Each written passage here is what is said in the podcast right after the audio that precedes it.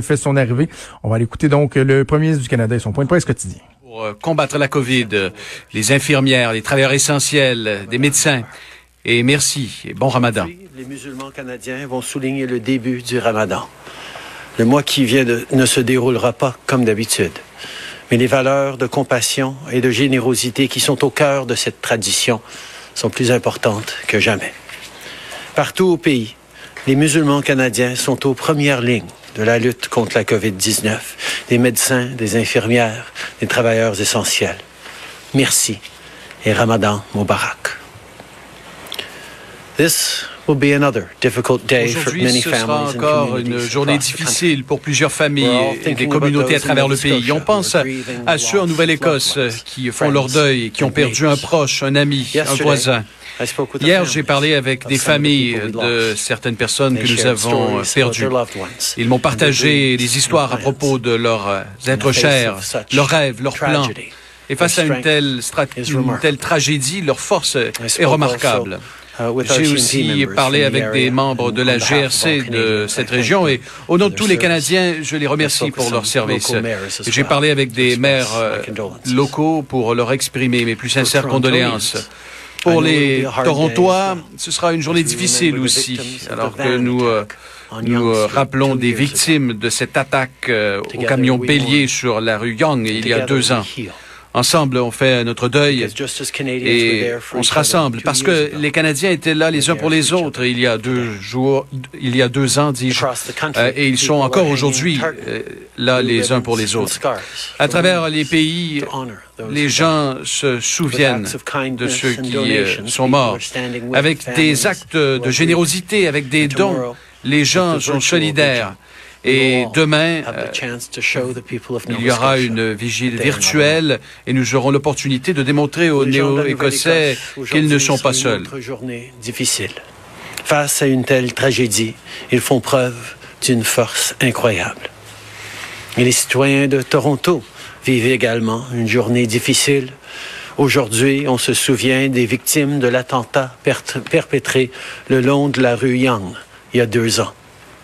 Ensemble, nous vivons ces deuils et ensemble, on va guérir ces blessures. These are tough times. Ce sont des moments difficiles, mais il y a des raisons d'espérer. COVID-19, Lorsque l'on parle de la what we're COVID-19, doing ce que l'on fait fonctionne. Et pour continuer sur la bonne voie, on doit non seulement penser aux prochaines semaines, mais également aux prochains mois. On a besoin des solutions à moyen terme et à long terme.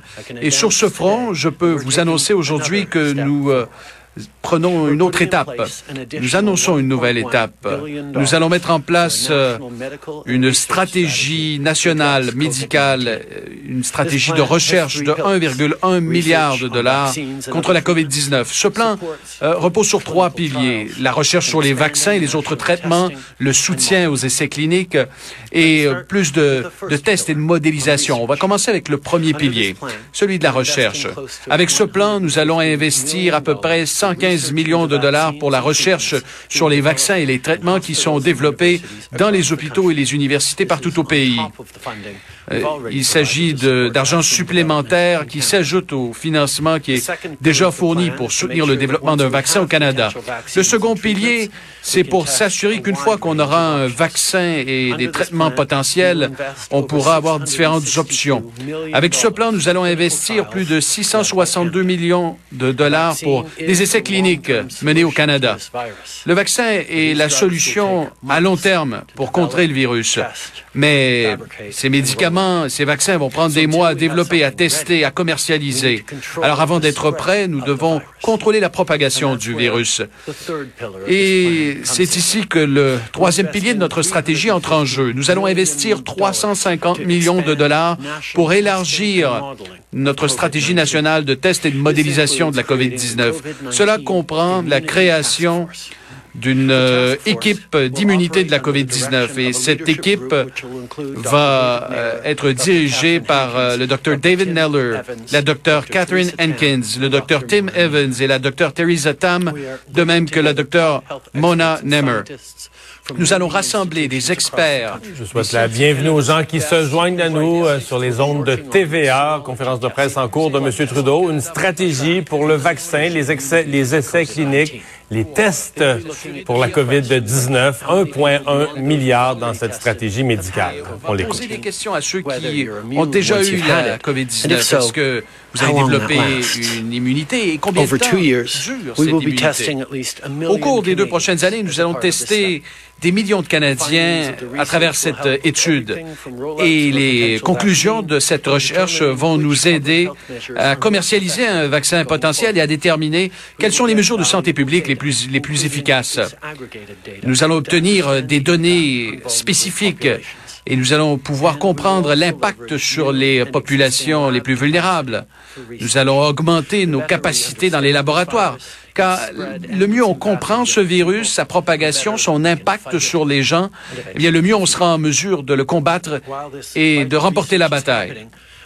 Parallèlement à ces efforts de recherche vitaux, nous demeurons concentrés sur nos efforts actuels pour contrôler la COVID-19 et revenir à la normale le plus rapidement possible. Les tests sont cruciaux. Nous avons maintenant atteint 20 000 tests par jour. On a doublé notre capacité au cours du mois. Mais on doit augmenter le nombre de tests avant de rouvrir et de redémarrer nos, activités normales en tant que pays. Vous faites votre part en restant à la maison et en pratiquant la distanciation physique. Cela fonctionne et on ne peut pas se permettre de perdre le progrès qui a été fait. On met en place une stratégie médicale et de recherche d'une valeur de 1,1 milliard de dollars pour lutter contre la COVID-19. Le premier volet de cette stratégie porte sur les vaccins et les traitements.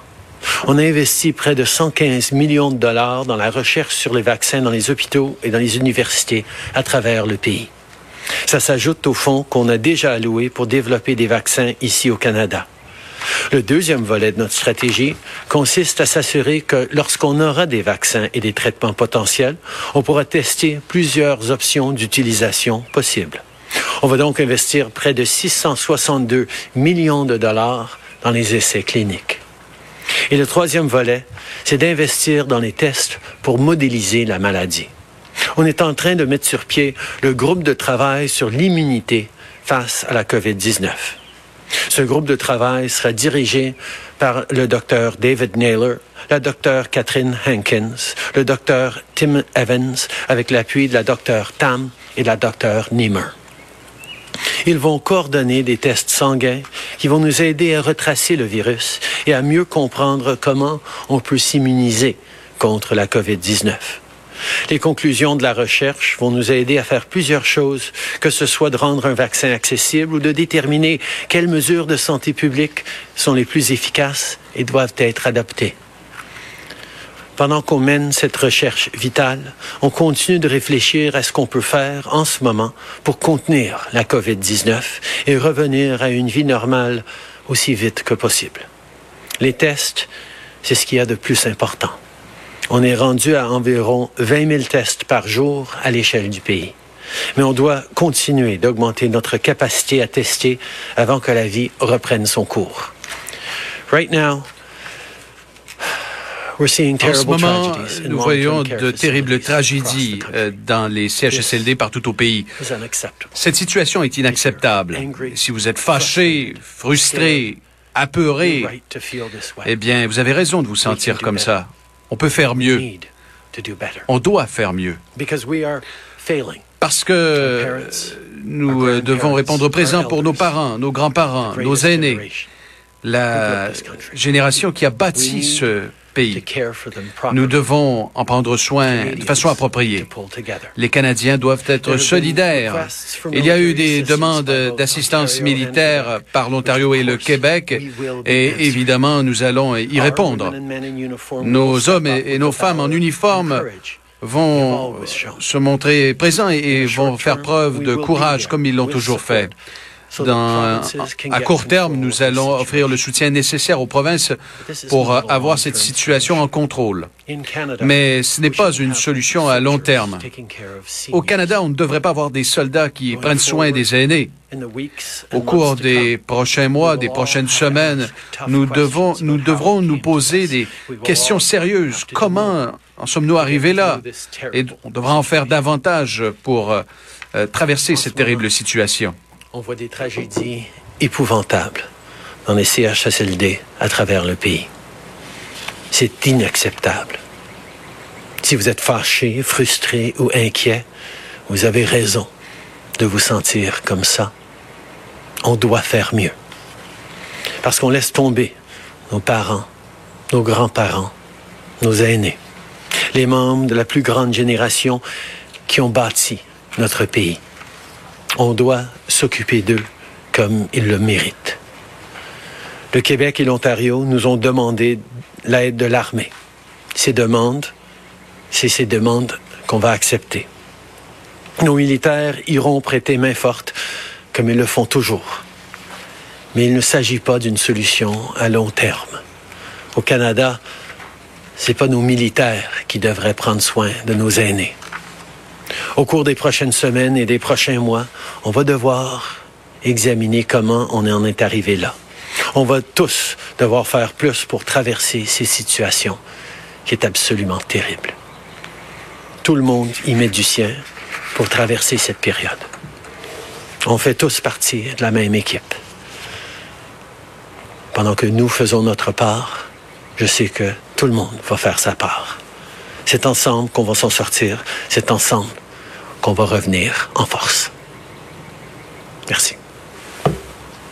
Thank you, Prime Minister. We'll now go to the phone for questions. One question, one follow-up. prendre des questions via téléphone. Opérateur. Thank you. Merci. First question, Althea Raj, Huffington Post. Line open. Uh, Bonjour. Hier, vous avez dit que vous continueriez de travailler avec euh, des fédérations d'entreprises pour que les petites entreprises aient le soutien nécessaire. Plusieurs travailleurs autonomes estiment qu'ils sont oubliés. Euh, ils ne peuvent pas accéder euh, à la garantie de prêt de 40 000 dollars. ils ne peuvent pas nécessairement demander la prestation canadienne d'urgence. Ils sentent que votre gouvernement a fait beaucoup pour les grandes entreprises, mais que plusieurs petites entreprises vont faire faillite est-ce que vous pouvez nous parler des changements au programme que vous allez apporter pour eux? Comme je vous l'ai dit, depuis le début, on tente d'aider le plus de gens possible, avec des mesures ciblées pour ceux qui ont perdu leur revenu d'emploi, y compris les travailleurs autonomes. Nous sommes allés de l'avant avec euh, la subvention salariale pour s'assurer que ceux qui le peuvent ben, continuent de préserver ce lien d'emploi euh, en ayant un salaire. Nous savons que ces mesures euh, qui ont été présentées rapidement sont, sont, sont, très larges et aident des millions de Canadiens. Mais nous savons aussi euh, qu'il y a encore des gens qui tombent dans les cracks. Et on va continuer de suivre la situation avec des représentants des industries, des décideurs, des élus, des euh, membres des communautés de partout au pays qui nous donnent de l'information, qui nous donnent de possibles solutions. Et évidemment, nous travaillons avec un service public qui travaille très fort pour avoir des solutions pour les Canadiens. Bon, c'est votre réponse. Est-ce que vous euh, regrettez cette approche euh, euh, qui a été présentée avec des projets présentés à la pièce?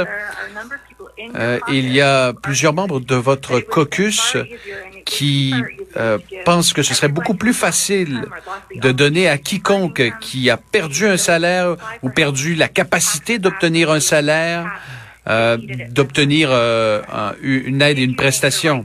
Est-ce que votre approche est la bonne et est-ce que vous allez demeurer fidèle à cette approche sans, sans tenter de dévier? Euh, nous euh, savions que dès le début, euh, l'aide ciblée aux gens dans le besoin serait la meilleure approche. Et voilà pourquoi on est allé de l'avant avec la prestation canadienne d'urgence qui a... le premier ministre Trudeau qui poursuit son point de presse vient d'annoncer une stratégie d'1,1 milliard de dollars pour contrer la COVID-19. Là, essentiellement trois grands paliers. la recherche d'un vaccin, les essais cliniques et tout ce qui est des... Le parler de tests et de modélisation. Donc, une stratégie... c'est du lourd, comme dirait Justin Trudeau. Des livres lourd. Oui, hein. oh, Une stratégie lourde, 1,1 milliard, mais surtout, surtout, ce que moi je retiens du point de presse, on, se parlait, toi et moi, pendant, euh, pendant que M. Trudeau parlait, puis je pense qu'on a, on a tous les deux été frappés par la même chose, c'est le constat très dur et, et lucide, réaliste, qu'il reste euh, sur le sort des aînés en CHSLD, en disant que ça, c'est pas normal, que c'est, il comprend que les gens soient fâchés. Et là, il dit oui, on a dit oui à l'armée pour le Québec et l'Ontario, mais va falloir se dire que c'est pas normal que l'armée doive intervenir pour protéger nos aînés. Il dit, dans le futur, on devra se poser de sérieuses questions. Et là, j'en entends déjà crier à l'ingérence du fédéral dans une compétence provinciale, mais en même temps, quand c'est rendu que le, fédéral est obligé d'envoyer les soldats, parce qu'on a, mal prévu, on a mal fait notre job, on a laissé tomber nos aînés, il n'y a pas tant Justin Trudeau. là. C'est sûr que si demain matin il arrive puis il dit OK, c'est nous autres qui va financer tout ça, et ça marchera pas. Mm. Mais qu'il y ait son mot à dire, là, c'est quoi? Oui, ben d'accord, ben d'accord. Je me demande ce que les autres provinces, comment les autres provinces voient tout ce qui se passe ici. Je me demande c'est comment c'est perçu. Bonne question. en même temps, il faut qu'en Ontario aussi, c'est difficile. Là. Oui. En Ontario aussi, c'est difficile, mais en Colombie-Britannique, ça va, ça va tellement bien. Puis en ont une grande ville. Là. ils ont Vancouver, on a beau dire, on a Montréal. Ça, ils l'ont échappé de même. Oui, oui, voilà. Alors, euh, le premier, c'est qui continue son point de presse. On aura d'autres détails un peu plus tard. On va faire une pause et on revient. Bougez pas.